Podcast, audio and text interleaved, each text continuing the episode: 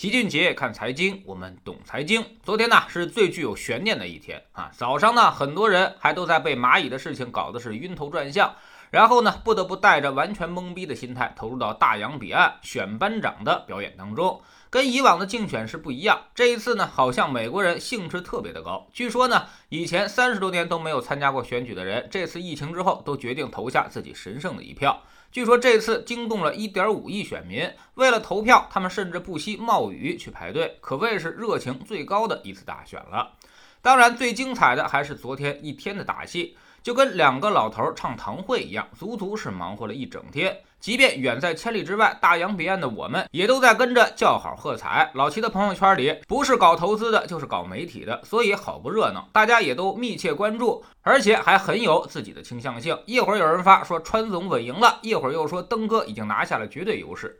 引用美国媒体的画面也不尽相同。而票数的统计也相差很多，搞得我们也不知道到底谁赢谁输。就在昨天晚上，更戏剧性的一幕来了：先是川总发推说自己没问题了，但随后登哥团队也发表声明，说自己将成为下一任班长。这就有点意思了。不了解美国选举的朋友，可能瞬间就有点慌。其实呢，这都赖美国的制度太复杂。它分为选举人票和普通票两种，也就是支持你的人最多，但是你不一定能当选班长。重点要看谁的选举人票先到二百七十张。为啥是二百七十张呢？是因为总票数是五百三十八张，除以二就是二百六十九张。那么选举人票到二百七十张就过了一半，也就肯定赢了。那么选举人票是怎么得来的呢？简单来说，就是每个州选出一定数量的选举人。然后呢，选举人按照本州多数选民的意愿进行投票，只要某个候选人在某个州获得的多数选民的支持，那么该州的选票就全都归他了，相当于赢家通吃。所以现在你明白为啥两个老头的选举总是反转了吧？就在于计票的过程，有的州呢不断的反转，比如加州五十五张选票，这就是民主党，也就是登哥的票仓；而德克萨斯州呢，就是川总的票仓，这里面呢有三十八张选票。这些呢都属于是名牌，大家之前都算明白的。关键是那些摇摆州，也就是说在这个州里面支持谁的都有，不知道最终这些选票都会投给谁。比如佛罗里达州有二十九张选票，这就是一个巨大的未知数，最后被川总给拿下了。也正是因为拿下了佛州，所以川总才得意洋洋地宣布自己获胜了。但他显然高兴得太早了。除此之外，还有宾夕法尼亚州、威斯康星州、密西根州等等这些剩下的摇摆州里，还有九十张选票。昨天晚上十点左右，老齐的朋友圈一片高潮，就是因为登哥以微弱的优势拿下了密西根州，这里面呢是十六张选票。所以今天早上才风云突变，登哥已经拿下了二百六十四张选举人票，而川总呢只有二百一十四张，未知还有六十张，涉及五个州，包括宾夕法尼亚州、北卡州。乔治亚、内华达和阿拉斯加，但其实呢，登哥只要再拿下一个州就稳操胜券了。其中最关键的就是宾夕法尼亚州了，这里面有二十张选票。从四年前的结果来看，似乎只有内华达是民主党赢了，而其他四个州呢都把票投给了川总，所以他可能还是有一定基础的。另外，极端情况也可能出现，就是因为疫情，有的选民会选择邮寄选票。所以时间会比较漫长，结果呢可能会拖上一两天也未可知。再加上美国人的工作效率，人家该下班就下班，就算选上帝我也不加班，所以这也是一个未知因素。川总还有一个后手，他可以提起诉讼，说这些邮寄的选票无效，而邮寄的选票呢主要都是对登革有利的。再加上九个大法官中有六个是支持共和党的。所以这种耍赖皮的方式也对他十分有利。所以表面上看，登哥似乎已经稳操胜券，就差临门一脚了。但其实呢，还有一些变数，大家可以继续耐心看戏。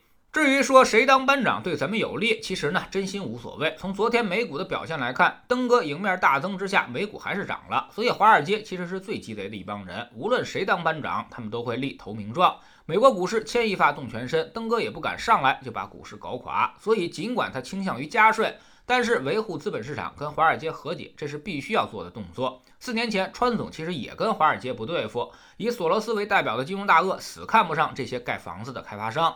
当时呢，还在金融市场上引发了巨震。大选那几天，让标普是连续下跌。后来川总胜出之后，马上就搞定了华尔街，迅速达成了和解。老齐想说的是，无论谁当班长，我们之间既合作又竞争的关系是不可能改变的，无非就是有没有人发 Twitter 的区别。当下最要紧的事儿就是把自己的事儿干好，把科技创新做好，先把自己的短板补上，这样才不会被别人给牵着鼻子走。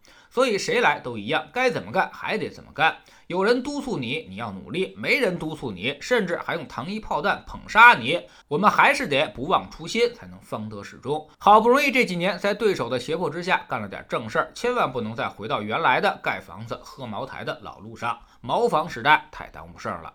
在知识星球齐俊杰的粉丝群，昨天呢，我们讲了一只基金，也是去年的明星产品——银河创新成长。这个基金成立十年，年化回报高达百分之十八，乍一看是非常亮眼，但是很多朋友却在里面赔了大钱。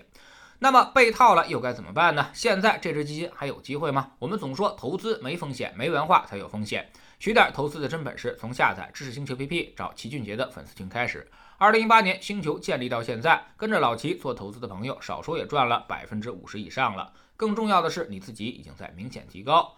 知识星球老齐的读书圈里，我们正在讲巴菲特的第一桶金。昨天说到了股神的早期投资到底是怎么走上股市投资道路的。他在遇到格雷厄姆之前也是投资不顺。后来在格雷厄姆的悉心指导之下，才逐渐走上了正轨。所以可见，一个引路的导师是多么的重要。即便是股神也是如此。之后我们会把股神早期的案例一个一个的详细讲出来。知识星球找老齐的读书圈，每天十分钟语音，一年为您带来五十本财经类书籍的精读和精讲。现在加入之前讲过的一百八十多本书，您全都可以收听收看。算下来，其实每本语音书才不到一块五毛钱。每天只要坚持这么一点点，几年之后你将迎来巨大的改变。读书圈和粉丝群独立运营也单独付费，千万不要走错了。苹果用户请到老齐的读书圈同名公众号里面扫描二维码加入，三天之内不满意全额退款，可以过来体验一下。